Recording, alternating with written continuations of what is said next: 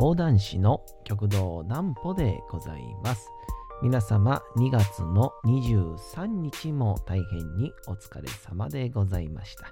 お休みの準備をされる方、もう寝るよという方、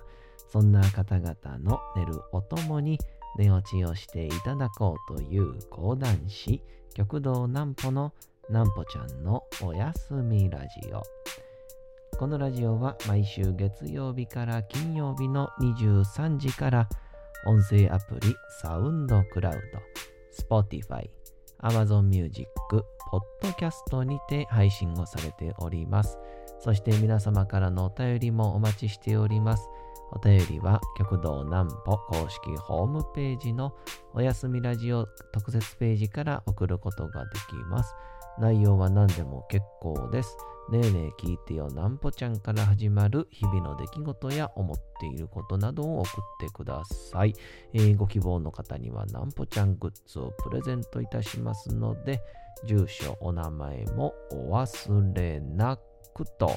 えーいうことでございまして、えー合わせましてですね、えー昨日のラジオでも発表いたしましたが、えーもう間もなくですね、えーなんぽちゃんのおやすみラジオが、えー100回記念を迎えます。それに合わせました、えー皆様からのご意見、アンケートを集めさせていただいております。えー極道南歩公式ホームページのトップページのところにですね、えっ、と、100回記念のアンケートのページがありますので、えー皆様ぜひともご意見、えーご感想をお届けください。お便りも募集しております。えそんなわけでございましてね、今日は、えこの前の日曜日にですね、桂文化師匠との二人会という、ものがございました。えー半端ない内容にね、なりましたんでね、えー今日はその模様をお伝えしようかなと思いますが、えーそんなことよりも先にまずは明日に明日に役立つこのコーナーからいきたいと思います。いきましょう。なんぽちゃんの明日は何の日？さて、えー明日24日ですね、水曜日でございます。えーどんな日でございましょうか。まず一つ目。まさかこれが一つ目に出てくるかっていう感じなんですけどね。えー月光仮面登場の日ということで、1958年2月の24日に、えー現在の TBS の前身にあたるラジオ東京で国産初のテレビ映画となった、えー月光仮面の放送が、えー始まったことにちなんで制定された記念日だと。月光仮面のテレビ放送は日本のヒーロー番組の元祖と、えーされており、えー時代劇や探偵活劇の要素を組み合わせた作風の特撮番組は覆面、白いターバン、黒いサングラス、白マフラー、全身白タイツ、裏地に色のついた白マント、えー裏地に色のついた白マントといった用紙も大きな話題となりました。また約1年間で約130回以上放送されるなど、え絶大な人気を誇り、同年には漫画化、実写映画化もされています。以後もアニメ化、映画化、リメイク、テレビドラマリメイクなどなど、えー関連する数多くの作品が作られているということでございましてね。まあ、月光仮面って多分、まあ、僕の親父とかの世代ですかね。まだ白黒やった時代ですよね、確かね。えーうちの親父が今年で67かなんで、まあその世代のやつですよね。確かあの当時の一番最新モデルやったかっこいいと言われたスーパーカブに乗って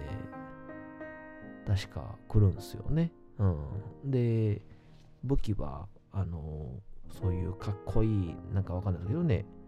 月光仮面専用の武器とかじゃなくて、この、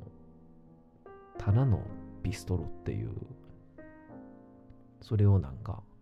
バキュンバキュンって撃つっていうのを、うちの親父が言うてたんなんかめっちゃ覚えてますね。月光仮面のおじさんは、なんとかみたいな。めちゃくちゃ親父が歌ってたんめっちゃ覚えてますね。うん。まあ、この全白い、なんて言うんでしょう、白タイツっていうところが、後のヒーロー戦隊全部に影響してるわけですからね。今でもそうですもんね。全身はそういう感じで。まあその後、えー、なんだろう、ゴレンジャーが出てくるとかね。でそこからスーパーヒーロー戦隊シリーズが始まるわけですから。僕の時代はもう大レンジャーとかね、核レンジャーとか。まあ、これももうね、わからない世代になるんでしょうね。今やったら、今キラメイジャーとかね、竜ソージャーとか。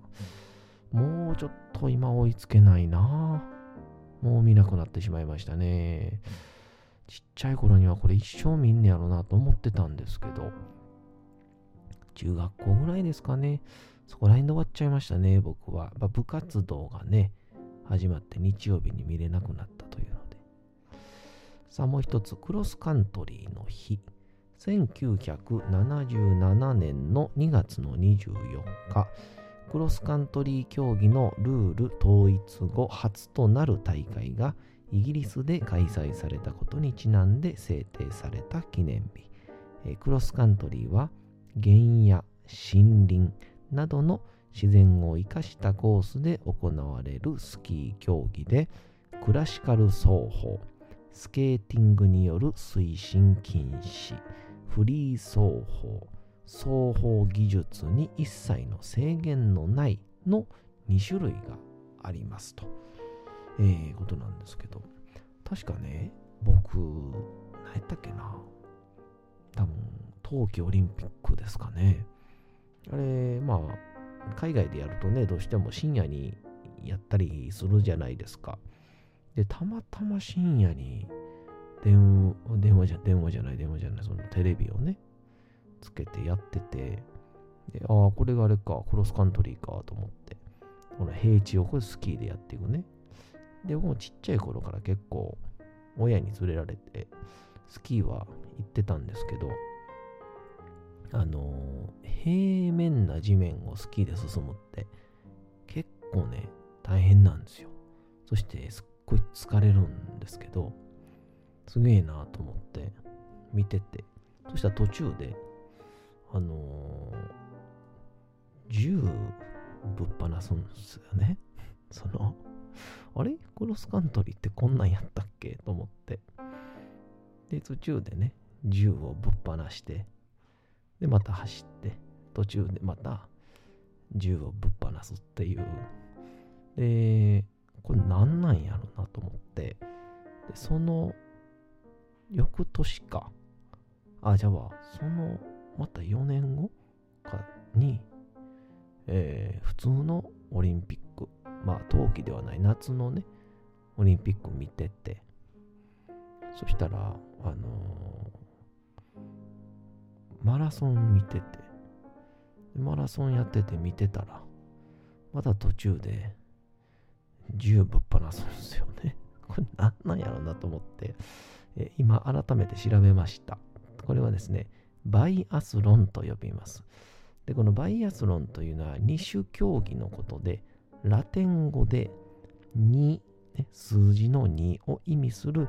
えー、窃盗語、え、頭のね、数字 B に、えー、アエイションか。アスロン、ごめんなさい。えー、アスロンを合成した造語だと。一般的にクロスカントリースキーとライフル射撃を、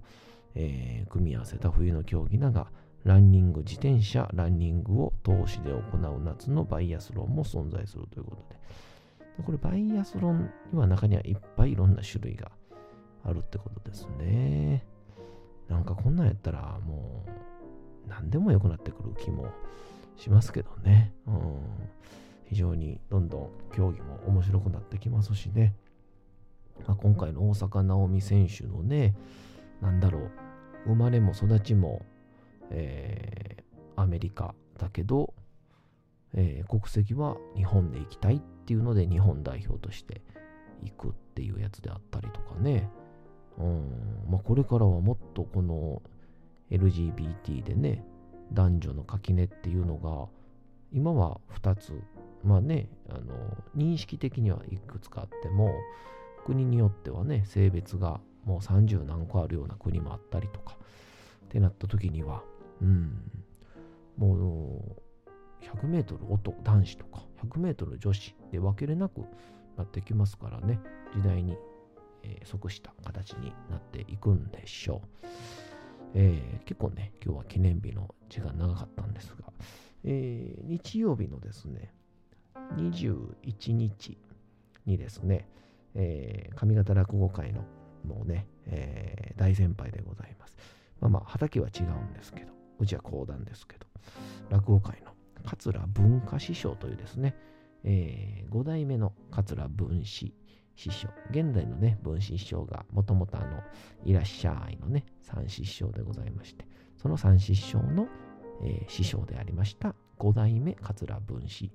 師匠のお弟子さんであられた、えー、桂文化師匠がですね、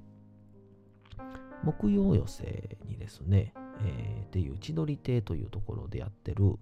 えー、木曜寄せって毎週木曜日、えー、そういう芸歴もう大体30年、40年、もしくは50年、そういうレベルの人たちが、えー、こう毎週3人ずつ出るようなそういうのがやってましてあの笑福亭淳平師匠が仕切ってはるんですけど。でその師匠の中の文化師匠という方がですね僕いつもちょっといろいろお手伝いに行かせていただいてて勉強させていただいてるんですけどそこで、えー、文化師匠がまあいつも手伝ってくれてるしちょっとお返しっていうのも変なんやけど一緒に会やろうかって言ってくれて、まあ、少しね、前のラジオでも喋ったんですけど、えー、大体こういうね、芸歴がもうほぼうちの師匠と、まあまあ、えー、大体7、8年ぐらいの差で、まあ言ったらほぼ一緒ぐらいの大師匠と言われるような立場の方なんで、まあなんでしょうね。だから文化師匠の落語会に講談師で前座で使ってもらうみたいな。そんな感じなんかなと思って聞いてたら、いざいざね、チラシが出来上がったら、えー、桂文化、極道南歩、二人会っていうですね、その二人会というのは大体はね、同等の力を持った人たちがやるような、えー、そういうような会なんですけど、まさかあの二人がコラボするみたいな、そういうのが楽しみな、えー、二人会なんですけど、まさかそのキャリアの差で二人会になるとは。で、これ別に実力が僕があっての二人会ではなくね、文化師匠が、うん、二人会でええかっていうね、そのえー、本当素敵な師匠でございまして、そういう、なんて言うんでしょうね。まあ、人によってはね、君の、君のような芸歴のこと僕は二人会なんて言わせないよ、みたいな。その、そんな人と出会ったことはないんですけど、現状。そんな人もいるでしょう、きっと。その中でも、もういいやんか、一緒にそんねんから二人会でええやんって言ってくれる、えー、文化師匠非常に素敵でございましてね。まあでも、私、極道南歩も、えー、生粋のアホでございますから、やっぱり一緒にやるからにはね、絶対勝ったろうと思ってね。絶 対勝ったろうと思って。いやー、ね、講座の上になったら女もん殴り合いですから、あもうもう土俵で、土俵や、もうこういう上に、もうリングの上に上がったら、これはもう殴り合いですから、えー、喧嘩ですから、勝ったろうと思って、ましてや、こっちはね、講談ですから、もうね、落語と同じ世界やったら、それはもうね、えー、もうそれは絶対勝てないですけど、そもそもやってる内容がね、競技が違いますからね。うん。ななんて言うんでしょうね。野球とソフトボールぐらいの違いですか？世間からしたら。ほぼ一緒なんでしょうけどね。世間からしたらね。こっちからしたら野球とサッカーぐらい違うことしてるつもりなんですけど、世間一般から見たら、うん、まあ野球と三角ベースぐらいなんでしょうね、多分ね。もうそれも野球やんっていう、そのぐらいなんですけど、あのまあ結論だけ言うとですね、えー、蜂の巣にされましたね。はい。もう、もう本当に、なんて勘違いをしてたんだと。もう少しでも勝てると思った、えー、自分をですね、ぶち殺してやりたいなと思うぐらいの圧倒的実力差で、えー、負けました。えー、すごかったですね。あのとりあえず初めね、僕ね、えプログラム的には、え僕、南歩、そして、え文化師匠、で、中入り入れて、で、また僕、そして文化師匠というような感じやったんですけど、え僕がやった演目っていうのが、一発目、般若寺の焼き打ちっていうね、南波戦記っていうこの髪型に、代々伝わる、まあ、いわゆるお家芸ですね。あの豊臣秀吉と徳川家康のあの大阪の陣を、えー、まあまあ秀吉はその時も死んでますけど、えー、まあ、いわゆる東軍西軍家康がいよいよ徳川幕府を作る最後の戦い。大阪の陣をね題材にしてるやつなんですけど。僕が入門して大体そうですね。半年ぐらい経った時に、えー、結構20分ぐらいある話なんですけどなんかこれで盛り上げれるような内容にできへんかなと思って10分ぐらいにまとめてね最後わーってみんなに拍手をしてもらうようなそういうようなやつなんですけど、まあ、それは、えーまあ、僕なりに自信あったんで全力でやりましてもう喉ちぎれるかというぐらいもう声出してそしたら枕も結構受けた感じやったんで僕なりには結構いい手応えでねよし決まった決まったとえー、こんな落語にこんな手法ありますか？みたいな。うん。まあ、やれるもんならやってくださいよ。みたいな感じで。やりづらくしちゃいましたよ。みたいな感じで。講座を降りまして。まあ、えて謙虚なふりして、勉強させていただきましたって言って。そしたら文化師匠が、おお、ありがとうな、盛り上げてくれて、やりやすなったわ。俺大丈夫かな？みたいなこと言いながら。まあ、大丈夫じゃないですよ。と思いながら。いざいざですね、文化師匠が、えー、池田の獅子会というですね、えー、イノシシをこう狩るという、そういうお話なんですけど、えー、会場が揺れてました。はい。会場がもうね、壊れそうなぐらい笑い取ってました。はい。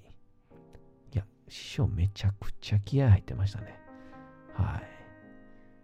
い。もう芸歴三十何年後輩を、もう、もう馬乗りになってボコボコにされました。えー、その後ですね、僕は、雷電の初相撲というですね、これも結構テンポのいい話なんですけど、まあ、さっきのは軍団戦記物っていうね、話なんで、まあ、ちょっと硬い話だったんですけど、次は会話文の多いような相撲の、まあ、いわゆる講談師冥利に尽きるというか、パンパンパンパンこう軽快に針扇を叩きながら、えー、軽快にお客さんを話に巻き込んで、これも結構ね、うまくいきまして、えー、感じやなと思って、えー、俺はもう2本目用意しといたんで、えい、どうもっていう。師匠、さっきはうまくいきましたけど、もう完全に講談の流れですよって言って師匠がやったのがね、一人酒盛りっていうですね、えー、知り合いを自分の酒のね、席に読んだはいいけど、一人でばっかり飲んで、最終的に怒らして帰ってしまうっていう、そういう話なんですけどね。はい、そうですね。うん。えー、塵一つ残らず消されました。もう、はい、会場が壊れました。笑い取りすぎて師匠が。えー、この話をね、これ以上すると、あと1時間かかるし、僕が泣いてしまうんで、この辺にしようと思います。それでは、お次のコーナー、行きましょう。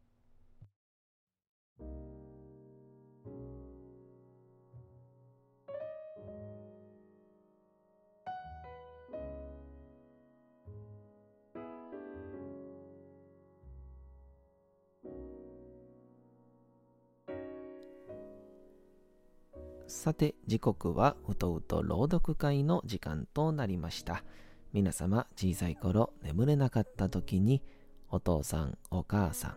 おじいちゃん、おばあちゃん、お世話になっている方に本を読んでもらった思いではないでしょうか？なかなか眠れないという方のお力に寝落ちをしていただければと、毎日美しい日本語の響きで綴られた様々な物語、小説をお届けしております。さて、本日お読みいたしますのは、芥川龍之介のチャンスでございます。えー、今日で結構ね、進んできたんですが、うーん、なんと言うんでしょうかね。まあ、全くと言っていいほど、チャンスっていうようなこう希望に溢れた内容ではありませんでしたね。ただひたすらに愛と性欲について、芥川龍之介が物申すという感じでございます。結構振り返って聞いても面白いと思うんで、えー、続き前の文が気になる方はバックナンバー聞いてみてください。それでは本日もお楽しみください。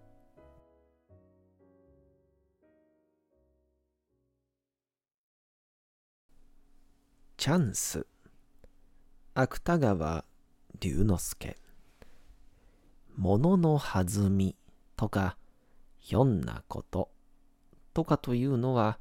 非常にいやらしいものである。それは皆、熾烈極まるものでしかない。稲妻、ああ、怖い、なんて男にしがみつく、そのわざとらしさと、いやらしさ、よせあいと言いたい。怖かったら、一人でうつ伏せになったらいいじゃないか。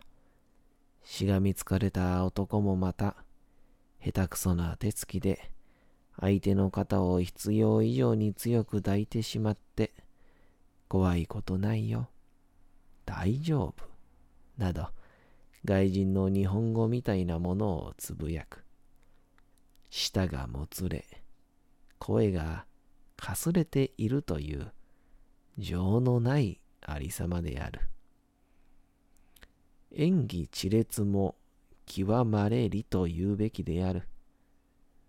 甘美なる恋愛の序曲と称するものの弾みとかいうものの実況は